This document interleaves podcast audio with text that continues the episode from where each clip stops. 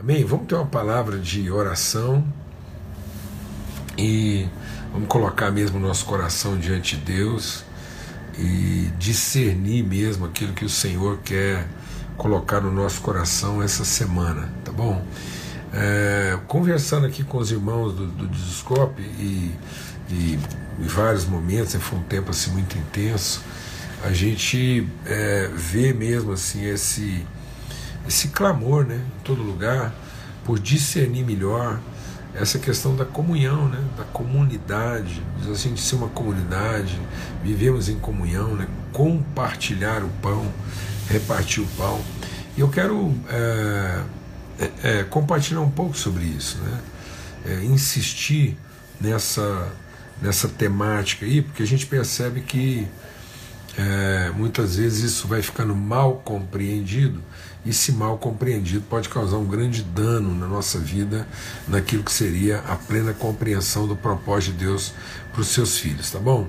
Pai, muito obrigado pelo teu amor, obrigado mesmo assim pela tua graça, obrigado pela virtude do Senhor revelada a nós e que nós como família, como povo, que te ama, que te conhece, que recebe do Senhor palavra, ensino, revelação, testemunho, aqui, sentados ao redor da mesa que o Senhor preparou, a gente possa mesmo ser iluminado, transformado, Deus, pela manifestação do Teu Espírito, a testificação da Tua palavra em nós, ó Deus, no poderoso nome de Cristo Jesus, o Senhor, nós clamamos mesmo assim, por uma transformação no nosso entendimento, no nosso coração, nossa vida mesmo conduzida pelo Senhor à bem-aventurança.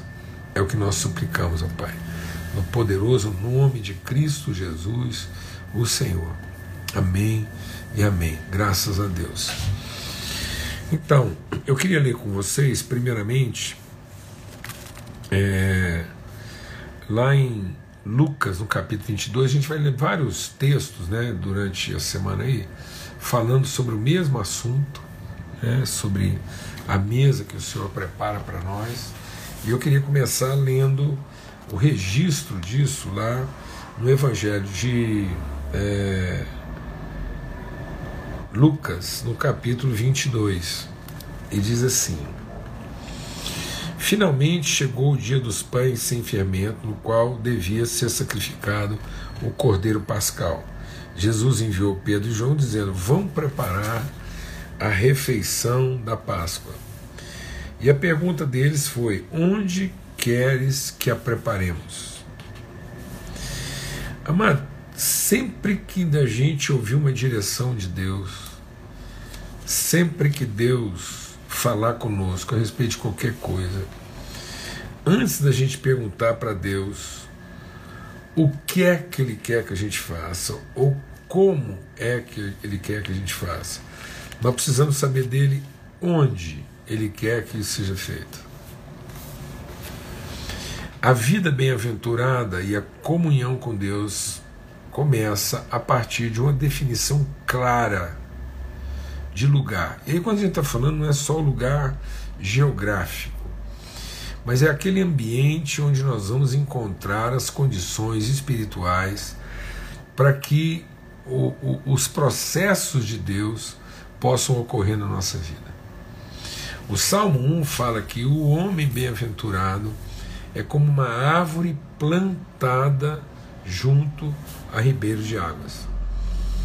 Que esse homem bem-aventurado ele não é um andarilho, que segue no caminho dos ímpios, se assenta na roda dos escarnecedores, ouve o conselho né, do, dos, dos, dos, dos ímpios, dos incrédulos, enfim.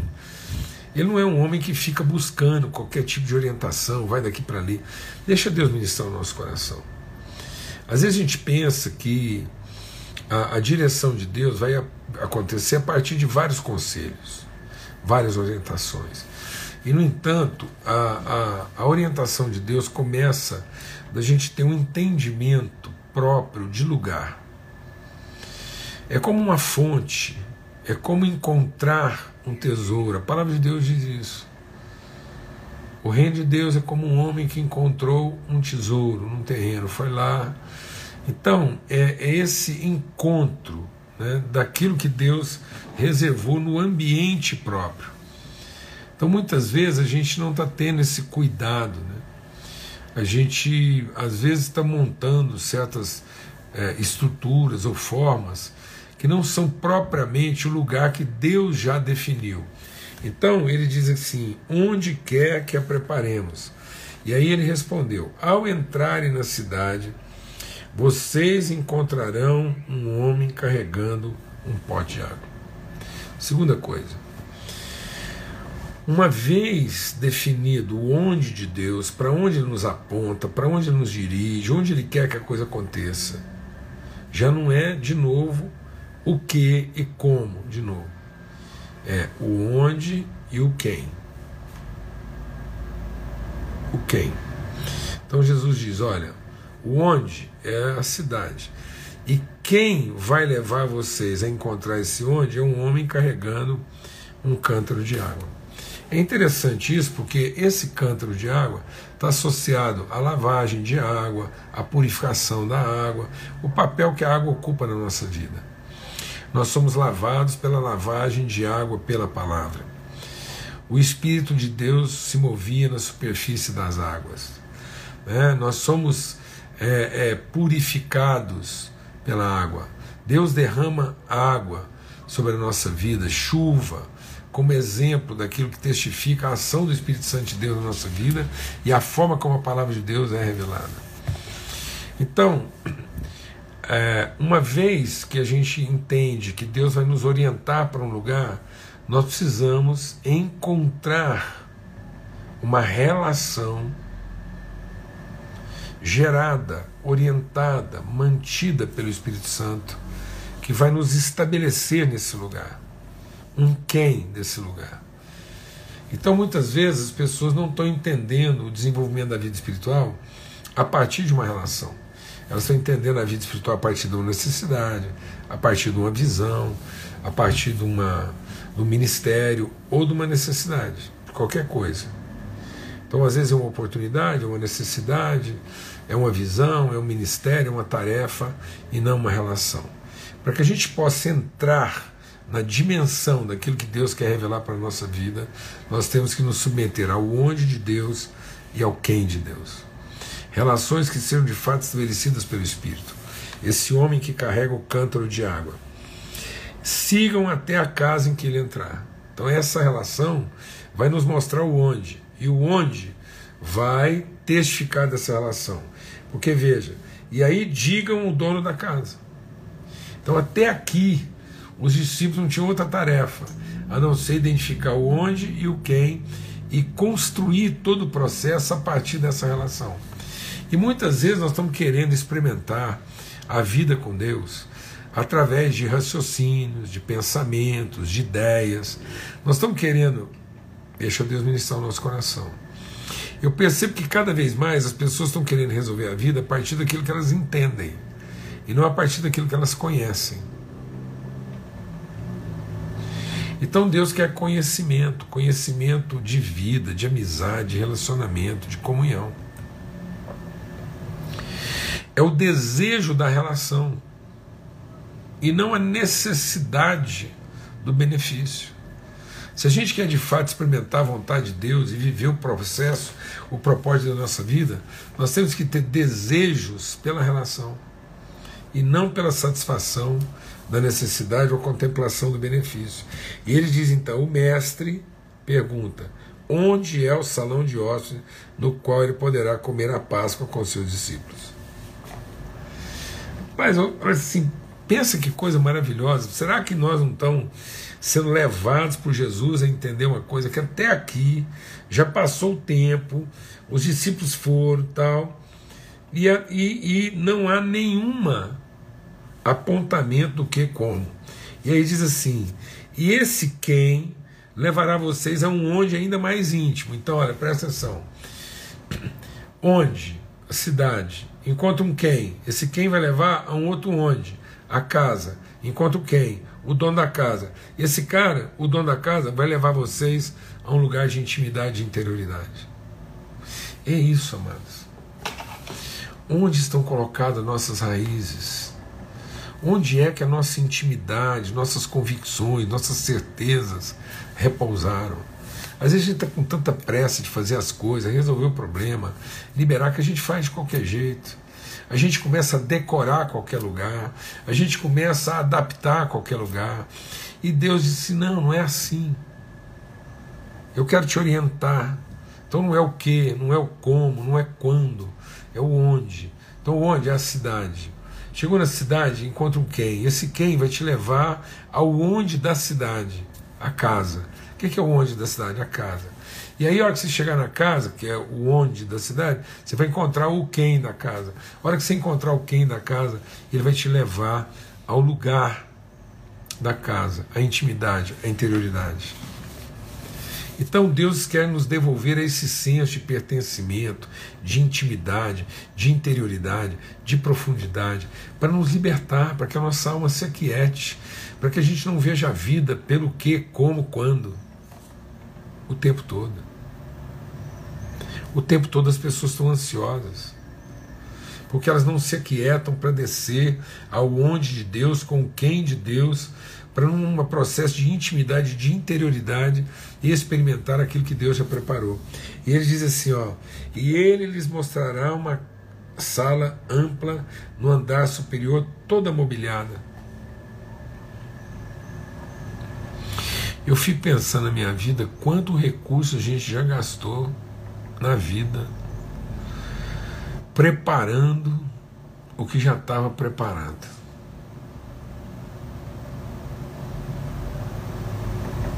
Quando da sua vida você já gastou?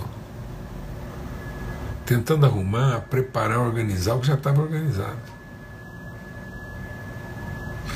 Quantas vezes na nossa vida a gente se ocupou com aquilo que de fato não era o nosso propósito?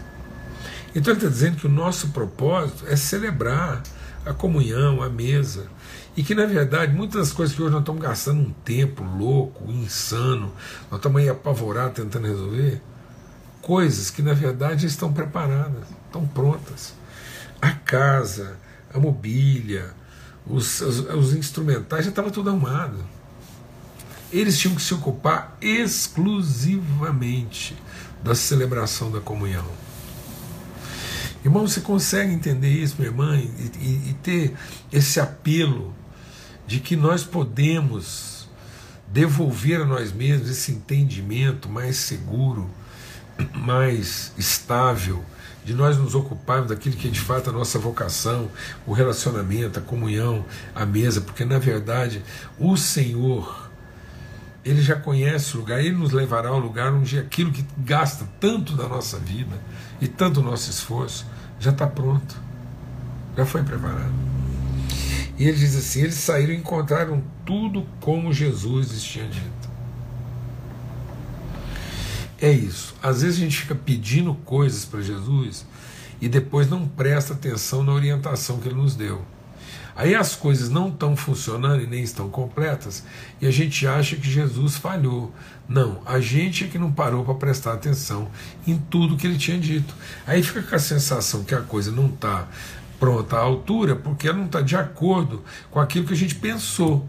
Mas se eu prestar atenção no que Jesus falou, tudo será de acordo com o que ele falou. Mas nem tudo será de acordo com o que eu escutei, o que eu entendi, ou o que eu achei que ele tinha falado. Vou repetir. Tudo na vida será como Jesus falou.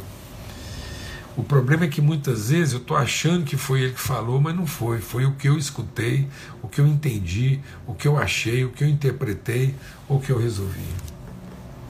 Amém? Então tudo estava exatamente de acordo. Então prepararam a Páscoa. Quando chegou a hora, Jesus e os seus apóstolos se inclinaram à mesa e disseram: Desejei ardentemente estar nessa Páscoa com vocês. Depois nós vamos ler mais, meditar mais sobre isso.